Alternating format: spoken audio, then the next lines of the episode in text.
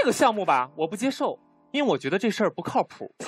这最起码是一个涉及生死的项目，也是一个付费项目。这么大的项目，是不是按理说应该象征性的搞一个新用户试动五天的体验活动，对吧？让我明白能不能解冻，以及动起来的感受。啥也不说，咔咔就是一百年，谁敢上？对不对？而且，这个项目能成功，有一个特别重要的前提，就是提供这个服务的公司最起码得是个百年企业。来。作为一个新闻系的学生，查了一些相关的资料，为大家朗读一个新闻。根据国家工商总局的调查，我国企业总数超过三千万家，而其中百年以上企业不足一百家。哎，这一百家企业包括什么？有张小泉的剪刀，有全聚德的烤鸭，以及冰冻的我。烤熟的鸭子，冰冻的我，听起来像不像某种美食套餐？我得多缺心眼才能干这种事所以我不接受，因为这个项目不靠谱。第二，这个技术会让我成为家人的累赘，也会给我未来的生活埋了一个巨大的雷。想象一下，这一百年期间，我要把我的家人全部都拖累。我要是真死了，家人只需要上坟，今天给我放冰箱里了，他们还要负责给我保鲜。别人家死人怕诈尸，我们家。单纯的怕停电，年复一年，代复一代的给我交电费充钱，我给他们带来多大的负担？好，这事儿不说，一百年后我可以复活了，我会变成什么？活化石。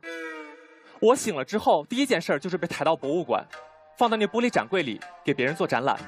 我左边放着个木乃伊，我就是那个木乃二。你们看我二不二？好。我想说说临死的这个状态，其实这个状态很奇妙，他一直需要有人陪。我们平常感冒发烧都需要有人，更何况是这样的一个状态。我不知道各位有没有照顾过一个临终的老人。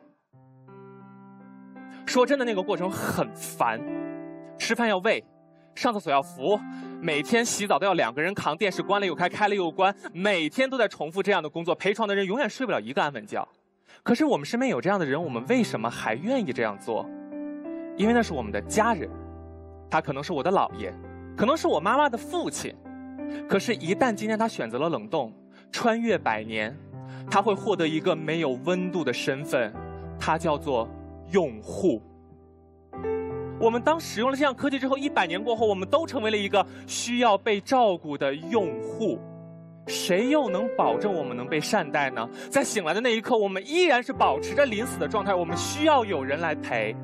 可是唯一的差别就是，那一刻醒来，那些最关心我、最爱的人，都已经不在我身边了。甚至都一百年后，没有人会希望我再醒来了。毕竟，那些爱我的人，都在这个曾经我用心对待过的时代。我为什么要冒这个险离开？最后，我想说一说我自己对于活着的感受的定义。前年。我的奶奶去世了，然后呢，我回家参加葬礼，看到我爸爸在葬礼上流泪。他跟我说：“爸爸没有妈妈了。”我第一次看到一个五十多岁的男人像一个孩子一样嚎啕大哭。在他的眼泪里，我看到了两次死亡，一次是我的奶奶死掉了，另一次。是我的父亲，他作为儿子的身份，那个可以依偎在母亲怀里撒娇的孩子，也走了。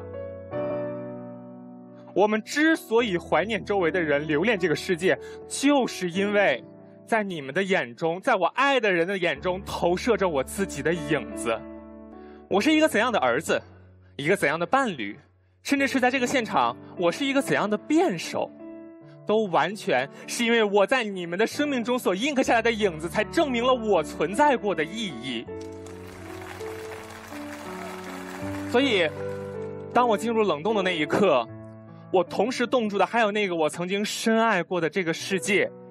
然而，最可惜的是，我可以醒来，那个我爱过的世界，再也不会回来了。百年孤独，可能不过如此。等我们再醒来的时候，那可能才是我们离死亡最近的一次。